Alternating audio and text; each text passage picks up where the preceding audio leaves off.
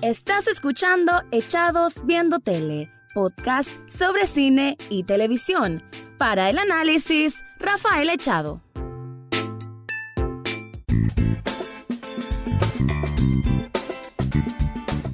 Feliz 2020 a vos que me estás escuchando y bienvenido o bienvenida a un nuevo programa de Echados Viendo Tele, donde siempre van a escuchar opinión, comentarios, análisis del mundo de las series y algunas veces de películas. En este caso voy a hacer una comparativa, así como para matar dos pájaros de un solo tiro, de series que salieron hace un par de semanas, en diciembre 2019, que ya hay que decir 2019 el año pasado, y que Ambas se parecen, tienen características similares y por ende es que hago esta comparativa. No sé si otros ya habrán hecho lo mismo.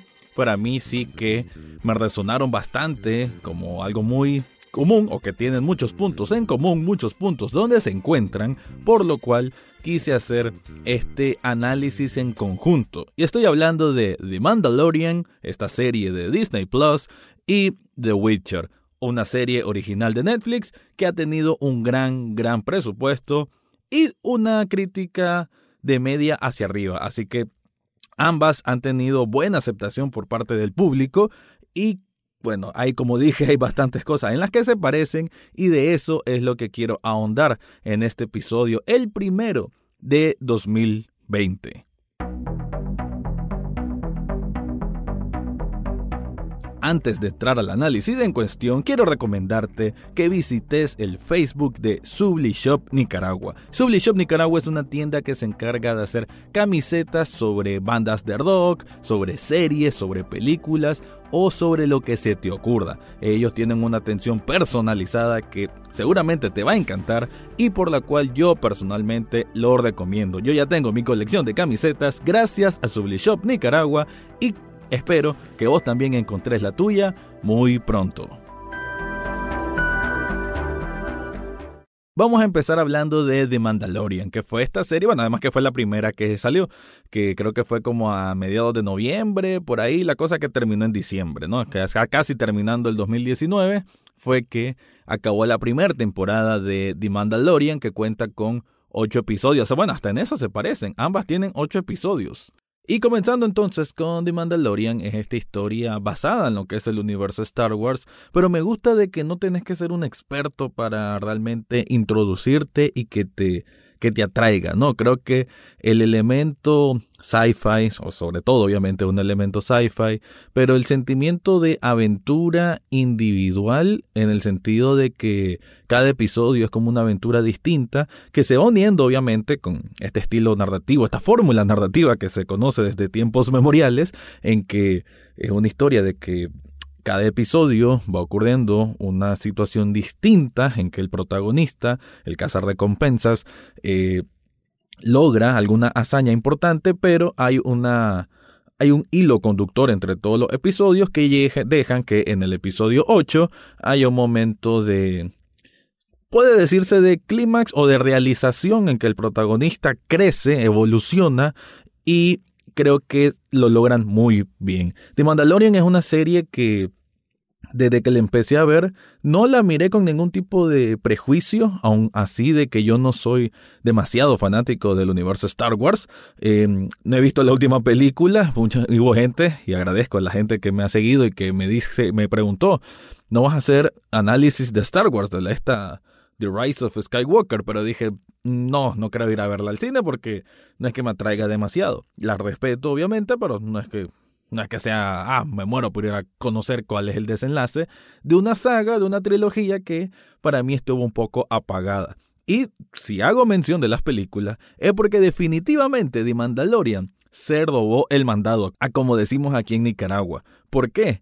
Porque siento que fue muchísimo más atractiva la serie, enganchó a más personas y el Baby Yoda, bueno, se le llama Baby Yoda a este este animalito, esta criatura pequeña, adorable, que sinceramente se el show y acaparó muchísimas más miradas de lo que fue la película en sí. The Mandalorian es una fórmula efectiva, una fórmula que está bien planteada, que cada episodio eh, tiene una manera muy correcta de llevarse, de conectar con la audiencia, con el espectador, independientemente que no le guste para nada los sci-fi. Y eso para mí es un gran logro, sobre todo teniendo un protagonista que no le ves el rostro, que siempre tiene un casco. Y eso es, eh, es, una, una proeza, no es cualquiera que te tenés a un protagonista que habla poco. Bueno, no es que hable tampoco, pero obviamente su postura es un poco fría y que ni siquiera puedes verle las facciones, ¿no? Las emociones están meramente en el tono de voz, en las respuestas ingeniosas que de pronto da y en diversidad de personajes secundarios que dan más sabor y sustento a todo este esta aventura intergaláctica a final de cuentas. ¿Por qué comparo The Mandalorian? Ya hizo un poco una introducción con The Witcher. Bueno, porque precisamente The Witcher es un cazar recompensas, solo que en vez de ser un guerrero intergaláctico como es el Mandalorian, que es un mandaloriano específicamente de este credo mandaloriano, em, The Witcher es, bueno, como dice su nombre, un hechicero, un brujo, creo que más bien el término es un brujo. Y en el universo fantástico que nos presenta esta obra basada en unos libros de, no recuerdo el nombre, de un autor polaco, y que también se desprende en unos videojuegos, es, hay mucho del mundo de fantasía que la gente que conecta o que gusta mucho del Señor de los Anillos, de ese tipo de, de, de, fantasía de ese estilo, van a entenderse bien en este mundo, van a caer justito.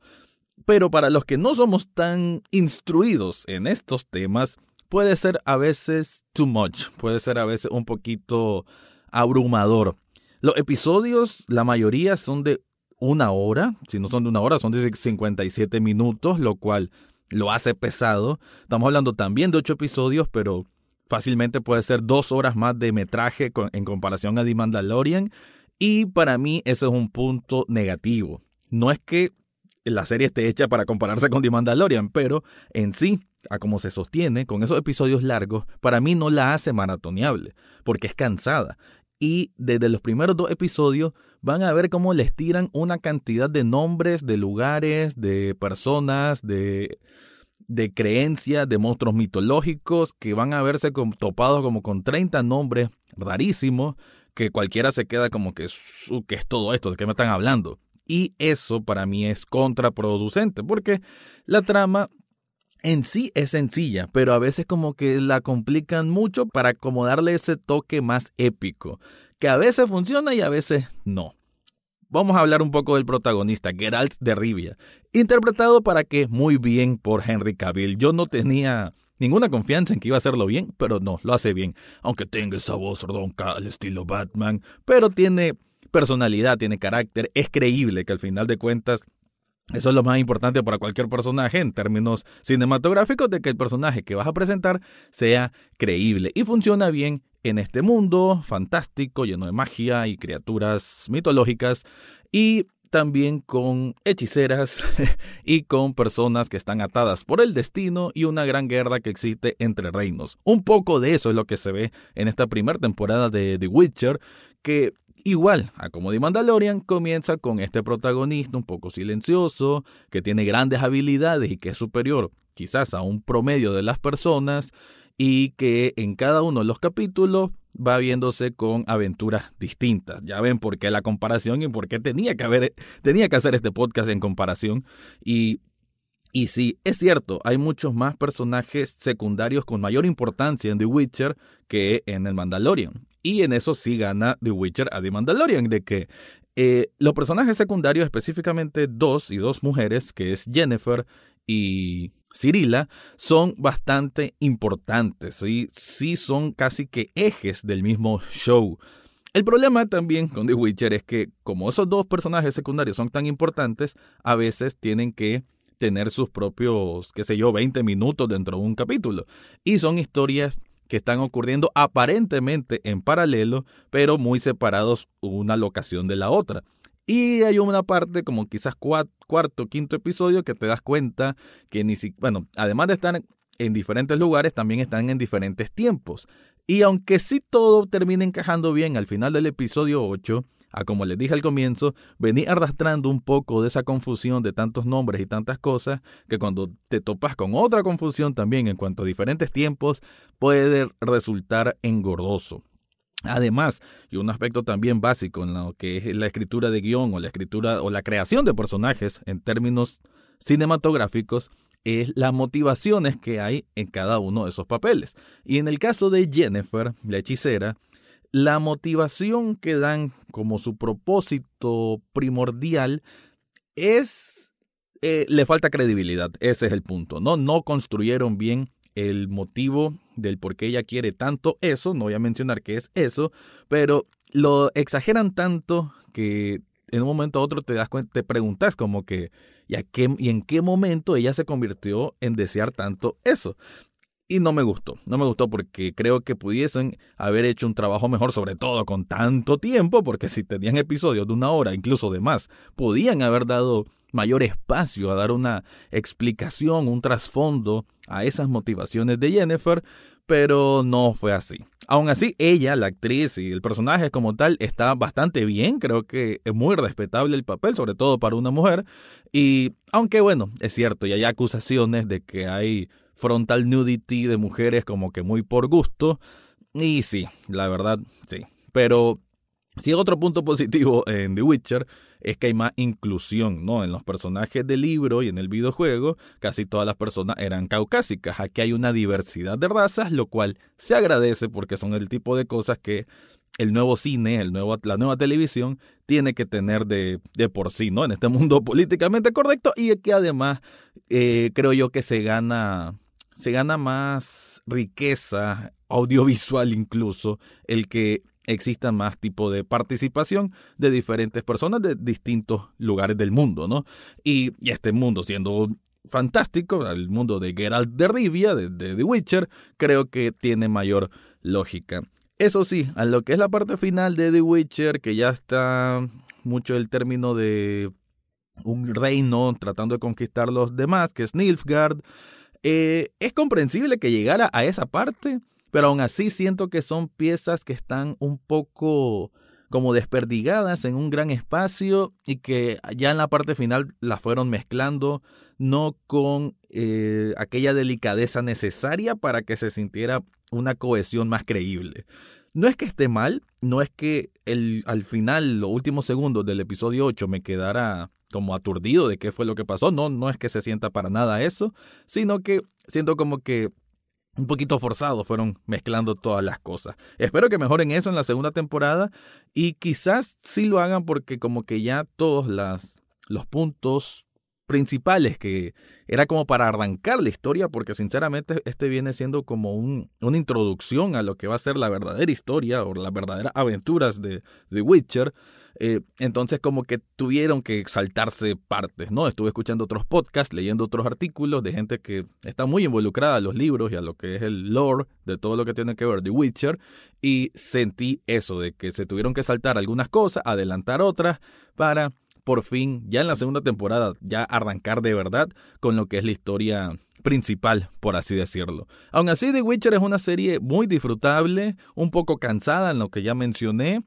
y los efectos creo que están muy bien. No son espectaculares tampoco, pero no son nada, nada, nada despreciables. La, las secuencias de batalla, de, de, de, de conflicto, de peleas, están bien hechas, solo que se me hicieron un poco cortas. Pensé que iba a haber un poquito más, no se dieron tantas. Aún así, cuando hay, son muy bien logradas. Eh, Henry Cavill se mira que se entrenó muy bien para ello, con la espada y con otro tipo de hechizos y así también otros personajes que están en situaciones de peligro, creo que cuando la ejecutan se ve bien, incluso se atreven a hacer un poco gore en algunas cosas, así que ese elemento para mí siempre es positivo, ¿no? siempre un poquito de gore nunca cae mal a nadie. Y en ese sentido es mi resumen de The Witcher. No mencioné las partes de acción en The Mandalorian, que también está muy bien. Para los que están acostumbrados a lo que ofrece Star Wars, eh, creo que funciona muy bien. Sabemos que Star Wars es algo más para toda la familia, entonces no es que vamos a ver aquello de sangre, ni gore, ni nada que ver. Sin embargo, las, las secuencias de acción eh, sí son emotivas, sí entretienen, si funcionan para mover la trama, así que cumple con todos los checks necesarios para cumplir en lo que tienen que cumplir. Así que, bueno, voy al veredicto ahora, a ver, con lo que mencioné, ¿qué creen que va a ser para mí la que gana entre The Mandalorian y The Witcher?